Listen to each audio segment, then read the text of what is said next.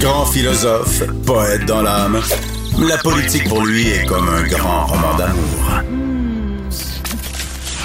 Vous écoutez Antoine Robitaille, là-haut sur la colline. Les très mauvaises conditions de vie de, de certains travailleurs agricoles et le- étrangers, travailleurs temporaires basés à Drummondville. On fait les manchettes hier pour en discuter. Euh, Andras Fontecilla de Québec solidaire, député de Laurier-Dorion, est au bout du fil. Bonjour. Bonjour, M. Robitaille.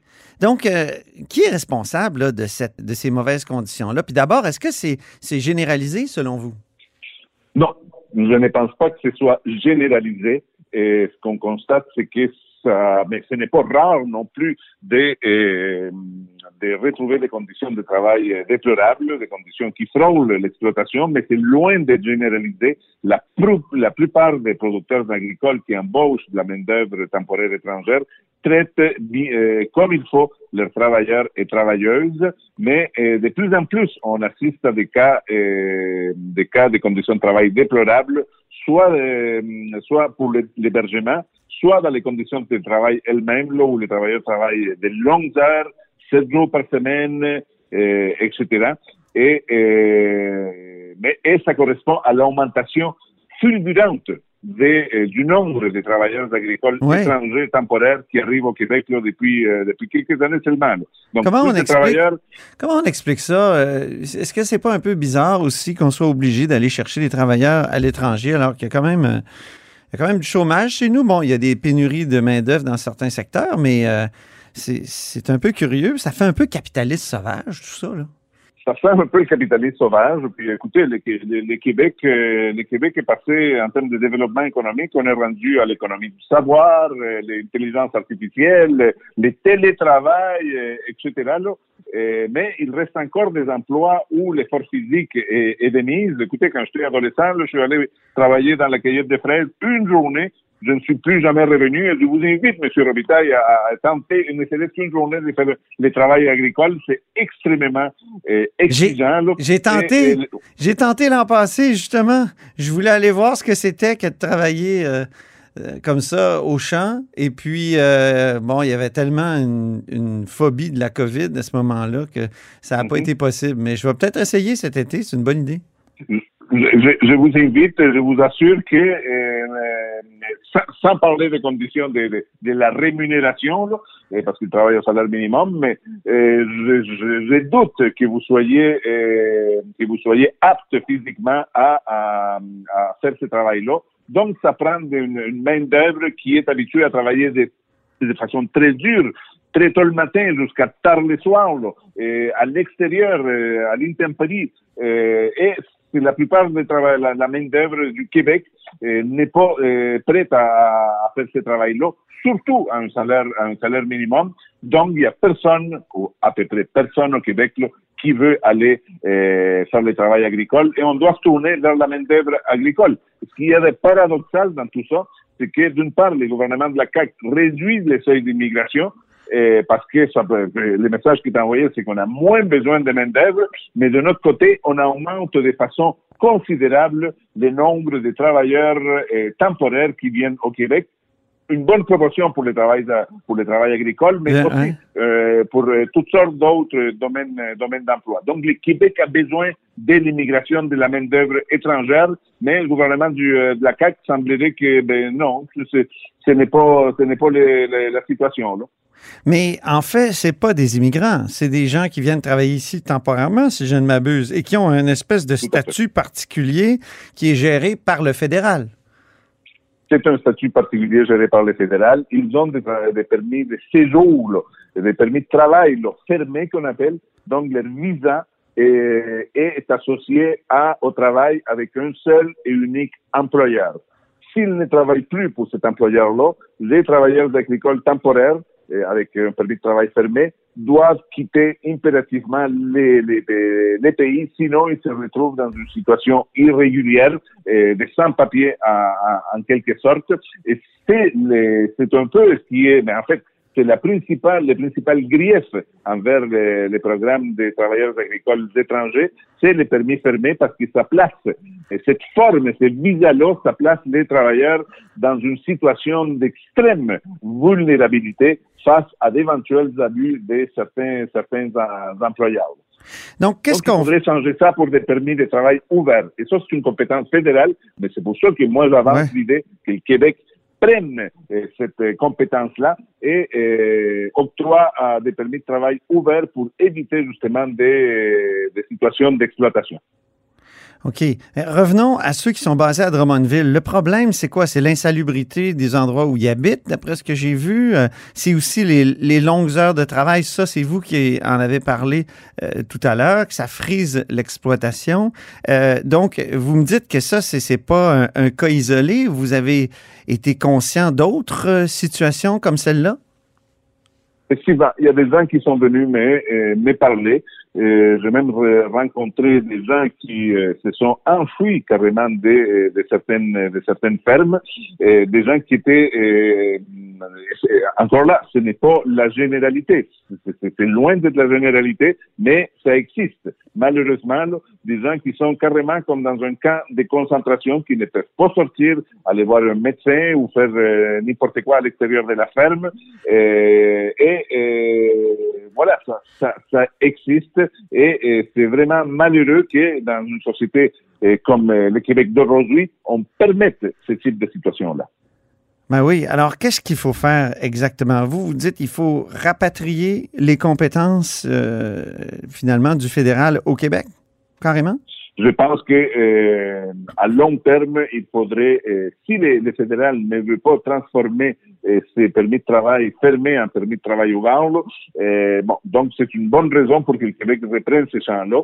Écoutez, je, par l'article de Radio-Canada, j'ai appris que la, la CNSST, mm-hmm. je le dis bien, là, ne peut pas faire des enquêtes sur les lieux d'hébergement des travailleurs étrangers temporaires parce que ces lieux-là ne se retrouvent, ne se retrouvent pas dans, les, dans la propriété de l'entreprise elle-même, l'entreprise agricole. Donc, c'est une, une, une, pécadille bureaucratique ou réglementaire qui permet, euh, qui évite que le Québec ait une compétence dans, euh, dans la surveillance des mm-hmm. conditions d'hébergement de ces, de ces personnes-là. Mais cela, ça peut changer facilement. Il me semble, j'ai aussi entendu d'autres témoignages d'agriculteurs euh, qui nous disent que le gouvernement fédéral fait sa job. Qu'il envoie aux huit mois. Il y a ma collègue Émilie, le star euh, terrien, qui m'a disait qu'à huit mois, ils ont des visites inopinées des, fonctionnaires fédéraux pour euh, surveiller les conditions de logement. Donc, il y a un travail qui se fait du côté d'Ottawa. Je ne veux pas dire qu'il n'y a, a, rien, mais de toute évidence, il y a des entreprises qui qui passent à travers les, les mailles euh, du filet. Et il me semble que le Québec devrait avoir la capacité aussi d'enquêter sur ces situations-là. On ne peut mhm. pas s'en laver, les, gouvernements du Québec ne peut pas se laver les mains et tout mettre ça dans les mains d'Ottawa. Après tout, il y va de l'avenir de l'agriculture québécoise. Mhm. Tout à l'heure, vous, vous m'avez dit qu'il y a, y a bien des Québécois qui veulent plus faire ce travail-là, d'où l'importance d'aller chercher des travailleurs à l'étranger. Mais en même temps, euh, si c'était bien rémunéré, il y aurait du monde. Alors, est-ce que c'est pas un, un problème de, de salaire? Il y a aussi un, problème de salaire. Je, vous assure que si on, doublait le salaire de, ce travail-là, il y aurait certainement des Québécois, des Québécoises qui seraient prêts à, aller travailler euh, dans le champ. Mais excusez-moi d'utiliser le terme, c'est le problème général euh, du, euh, du, du, capitalisme. Hein. Écoutez, là, on a des emplois qui sont très mal rémunérés et, il n'y a personne pour les, les, occuper. Donc, on va chercher une main-d'œuvre malléable à volonté euh, qui, euh, dans des conditions très précaires, et, on les fait travailler à ces, à ces salaires-là. Ces personnes-là ont très peu de possibilités de, se, de, faire reconnaître leur droit de travail, de faire des pressions Et donc euh, voilà, ils sont condamnés à, à, rester à travailler au salaire euh, au salaire minimum. En même temps, et c'est là que j'introduis la, la, dimension économique du, du, capitalisme, si on augmente les salaires, mais ça diminue beaucoup la, la compétitivité de ces entreprises-là. Écoutez, j'écoutais, j'entendais des producteurs de, du secteur maraîcher. Ils nous disaient, nous, on n'est pas en compétition avec des fermes du Québec. Ah nous, oui. on est en compétition avec les fermes, euh, la production maraîchère de l'Alabama, de la Caroline du Nord, où le salaire minimum est beaucoup plus... Euh, du Mexique et du euh, Chili aussi. plus, là. et voilà, et voilà. Donc, euh, c'est la mondialisation des marchés, etc. Ça prendrait, ça prendrait une, euh, une façon, et sauf qu'on rentre dans une autre type de discussion, là, de faire en sorte que on ne puisse pas euh, compétitionner avec des très faibles salaires au détriment des euh, conditions de travail des Mais- travailleurs et travailleuses. Oui, mais abordons-le le sujet. On le sait, à Québec solidaire, c'est le type de sujet que, que, que vous aimez aborder. Qu'est-ce qu'il faudrait faire concrètement? Est-ce que là, vous dites qu'il ne faudrait pas être en compétition? Est-ce que ça veut dire que ça prendrait plus de protectionnisme? Ou que- qu'est-ce que ce serait la solution pour pas qu'on en arrive à une solution comme ça euh, à- à- à- où on importe finalement de la main-d'œuvre à bon marché? Moi, écoutez, tout d'abord, euh, vous ouvrez une boîte de Pandore, euh, M. Robitaille. Ah bon? Tout d'abord, je pense que euh, la production agricole québécoise devrait avant tout viser à satisfaire les besoins de la population du Québec. Mhm. C'est-à-dire, avant de produire des tomates pour euh, l'Italie, euh, pour, euh, les, les- les- pour les États-Unis ou pour ben, qu'on on produise notre propre production, notre propre capacité productive des, des fruits et, et- et des légumes, là où on peut, évidemment. et ensuite, il faut faire en sorte de, euh, de travailler à ce que euh, dans les traités de libre-échange, ce soit accompagné de protections pour que, par exemple, le salaire minimum augmente, euh, soit relativement uniforme, je dis bien relativement uniforme à travers, à- à- dans tous les pays qui sont impliqués dans un traité de libre-échange. Parce que les, les traités de libre-échange font justement en sorte de spécialiser les pays dans certaines productions où les coûts de la main-d'œuvre sont beaucoup plus bas et ça fait par exemple la délocalisation non seulement ben, dans l'agriculture, on peut pas la délocaliser, non, Euh, on s'entend, Mhm. mais ça délocalise des entreprises manufacturières. On l'a connu avec les textiles qui sont tous partis en Asie. On l'a con- on l'a connu avec la délocalisation de l'industrie euh, du meuble, euh, etc., etc. Et donc, c'est toutes des industries qui sont parties euh, sous des cieux où les conditions salariales sont beaucoup moins euh, importantes que celles que celles du, euh, du Canada. Que Mais- du, du Québec et du Canada. Donc, le, le traité de libre-échange, ça sert fondamentalement à mettre plus d'argent euh, pour l'entreprise, pour certaines entreprises privées. OK, mais en matière agricole, il y a quand même toutes sortes de protections. Euh, D'une part. D'autre part, euh, vous et moi, on, veut vivre au Québec, mais on veut continuer à manger des bananes puis des, euh, des raisins. Tout à fait. Et euh, c'est dur à faire pousser ici. Là.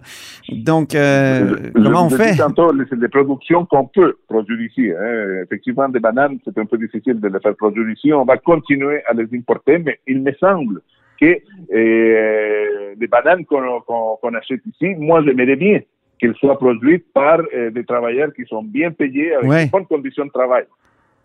Alors, comment on- on- il faut, faut faire pression sur ces pays-là pour qu'ils traitent leur monde euh, comme il faut. Mais là, le, le prix de nos, ba- nos bananes augmenterait en même temps. Ça se peut. Ça se peut. Les- les- ça se peut. Mais écoutez, est-ce qu'on peut considérer, là, on, on tombe dans un sujet plus, euh, disons, plus... euh, Ben, j'aime ça, moi, là-haut sur la colline, de tomber dans ces sujets, d'élargir un peu. On a le temps, donc Ben, prenons-le. Si on peut se poser la question, est-ce qu'on est prêt à, à vivre dans un système économique où on paye euh, les, les- les produits euh, à très faible prix Mhm. Et cela, euh, cela implique une exploitation généralisée de la main-d'œuvre à l'étranger. Il me semble que c'est une question qui serait très intéressante à débattre ici au Salon Bleu. Oui, certainement. Puis ceux qui viennent travailler ici, vous leur avez parlé, vous me l'avez dit tout à l'heure. euh, euh, est-ce qu'ils sont Quelques-unes aussi. est-ce qu'ils sont contents quand ils repartent? Est-ce que quand ils font le bilan, ils trouvent que ça a été dur, mais qu'au change, ils, ils y gagnent? en général, écoutez, les conditions de travail et de vie dans les pays euh, respectifs sont, sont tellement faibles que euh, même à travailler au salaire minimum ici, même à, avoir toutes sortes de frais, parce que quand même un déplacement à l'étranger, ça implique des frais importants pour ces personnes-là, mais euh, s'ils viennent de façon aussi massive, c'est parce qu'ils y trouvent un intérêt. Et s'ils, une personne peut venir euh, essayer pendant une année, puis voilà, euh, c'est concluant, ou ce n'est pas concluant, mais lorsque les mêmes personnes reviennent année après année, on, euh, je suis sûr qu'ils font les calculs, comme vous et moi, les calculs des coûts et bénéfices, mhm. et ils trouvent la situation, euh, la situation euh, avantageuse. Cela implique des sacrifices pour ces gens-là. Ben oui. Parce qu'ils laissent leur famille pendant plusieurs mois, de longs mois, et, euh, pendant l'année. Euh, et cela a un coût psychologique pour ces, pour, pour ces personnes-là. Mais euh, les, les, ils trouvent un avantage au niveau, euh, au niveau financier. Ce qui moi je trouve préoccupant, la plupart, la plupart de ces personnes-là veulent revenir dans leur pays d'origine auprès de leur famille. C'est souvent eux-mêmes des petits producteurs agricoles et, ils veulent s'occuper de leur ferme, etc. donc, ils ont un intérêt à y revenir, mais lorsque vous entendez parler des travailleurs et travailleuses agricoles, euh, on m'en a parlé, là, je ne les ai pas rencontrés moi-même, mais qui reviennent depuis 16 ans au Québec là, euh, travailler. Peut-être que ces, ces personnes-là voudraient avoir euh, la possibilité d'avoir accès à une résidence permanente. Mm-hmm. Mais autant du, du côté du gouvernement à Ottawa et du Québec, on ferme complètement cette porte-là pour ces personnes-là. Ils n'auront jamais accès à une résidence permanente. Et d'ailleurs, l'ancien ministre de l'Immigration du Québec, M. Simon Jolin Barrette, mhm. a fermé la dernière porte qu'il y avait là, avec la dernière, avec la, réforme du programme PEC, ou les, programmes euh, dans lesquels les travailleurs, euh, euh, les travailleurs temporaires pouvaient postuler à une, une, résidence permanente, mais Jolin Barrette a fait en sorte d'éliminer cette possibilité-là pour les travailleurs les moins qualifiés, ce qu'on appelle mhm. les catégories C et B. Et donc, euh, moi-même, j'ai rencontré, par exemple, des euh, camionneurs euh, des Philippines qui viennent, qui viennent, un groupe d'une douzaine de camionneurs qui voudraient avoir accès à la résidence permanente et travailler, s'installer ici au Québec de façon permanente avec leur famille, mais non, parce qu'ils ne rentrent pas dans les, ils sont considérés comme travailleurs peu qualifiés. Ces camionneurs-là il va falloir qu'ils reviennent à toutes les années, qu'ils fassent la navette entre les Philippines et, le Québec. Donc, Mhm. c'est ça une autre, une autre problématique qu'on voudrait mettre de l'avant, c'est la, donner au moins la possibilité à ces personnes-là d'avoir accès à la résidence permanente. Très bien, merci infiniment, Andrés Fontecilla. Je vous remercie. Député de Québec solidaire de Laurier-Dorion. Et c'est tout pour La Hausse sur la Colline en ce mardi. Merci beaucoup d'avoir été des nôtres. N'hésitez surtout pas à diffuser vos segments préférés sur vos réseaux. Et je vous dis à demain.